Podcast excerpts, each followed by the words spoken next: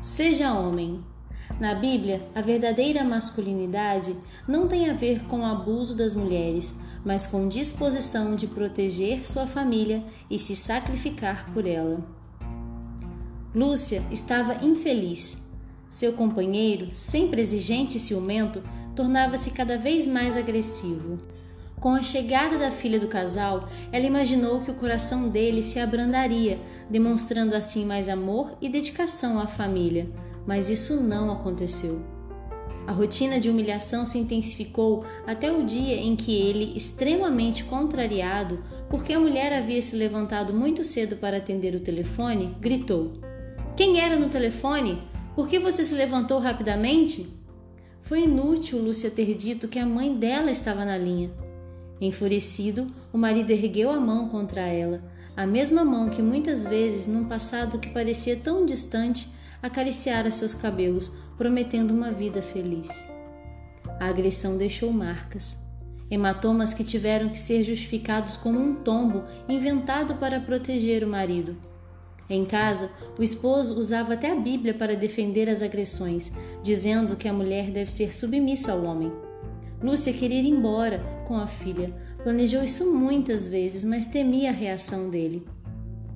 Na igreja, os amigos a aconselhavam a suportar aquela cruz e a preservar o casamento, pois essa seria a vontade de Deus. Certo dia, numa discussão, ela ameaçou sair de casa. O marido disse que, se ela fizesse isso, ele se enforcaria e a filha do casal a culparia para sempre pela perda do pai. Lúcia é um personagem fictício, com base nas muitas matérias que lemos para escrever este texto. A história dela ilustra de muitos religiosos que fazem uma leitura equivocada da Bíblia e que acabam se silenciando em relação à violência ou mesmo justificando a agressão. Segundo a Bíblia, o casamento é algo para ser honrado e respeitado. Biblicamente, ser homem significa assumir uma postura de sacrifício em relação à sua família, pois foi isso que Jesus fez pela igreja. Efésios 5, 25, 29. Logo, a submissão feminina da qual esse texto fala é de uma mulher que é amada por seu marido como Cristo amou seu povo. Portanto, a violência representa o oposto do que a Bíblia descreve como a postura masculina. Em geral, os que praticam esse tipo de ato enxergam na mulher uma propriedade do homem, alguém incapaz e inferior. O fato é que todos nós somos propriedade de Deus, com valor intrínseco. Por isso, a orientação bíblica é que no casamento haja submissão mútua e voluntária. Iguais e diferentes. Ao criar a mulher, Deus disse que ela seria uma auxiliadora idônea para o homem. A palavra auxiliadora não tem o sentido de alguém inferior, pois é usada muitas vezes na Bíblia em relação a Deus como auxiliador do ser humano.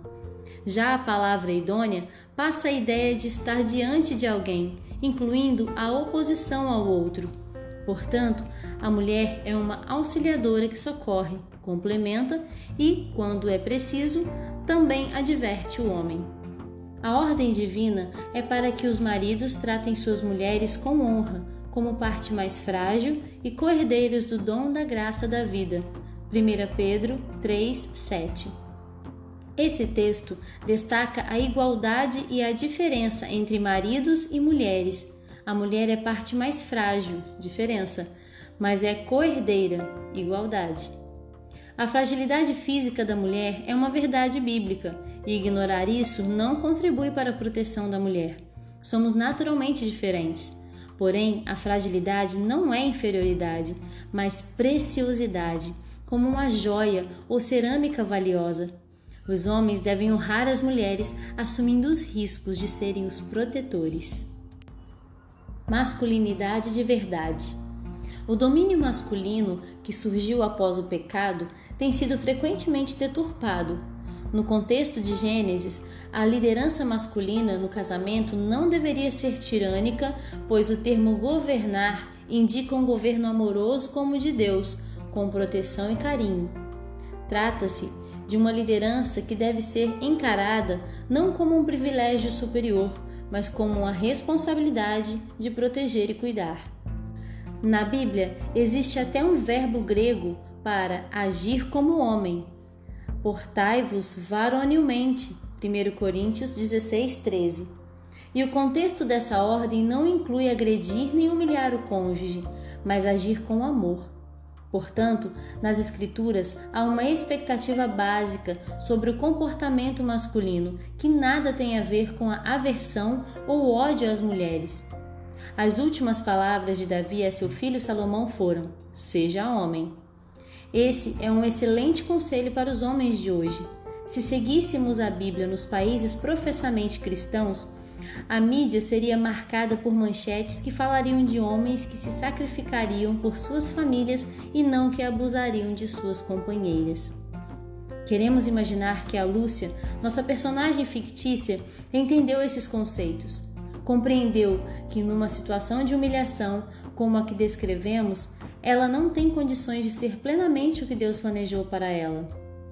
Tomara que ela acredite que Deus pode nos salvar de situações de violência, do medo e da própria morte.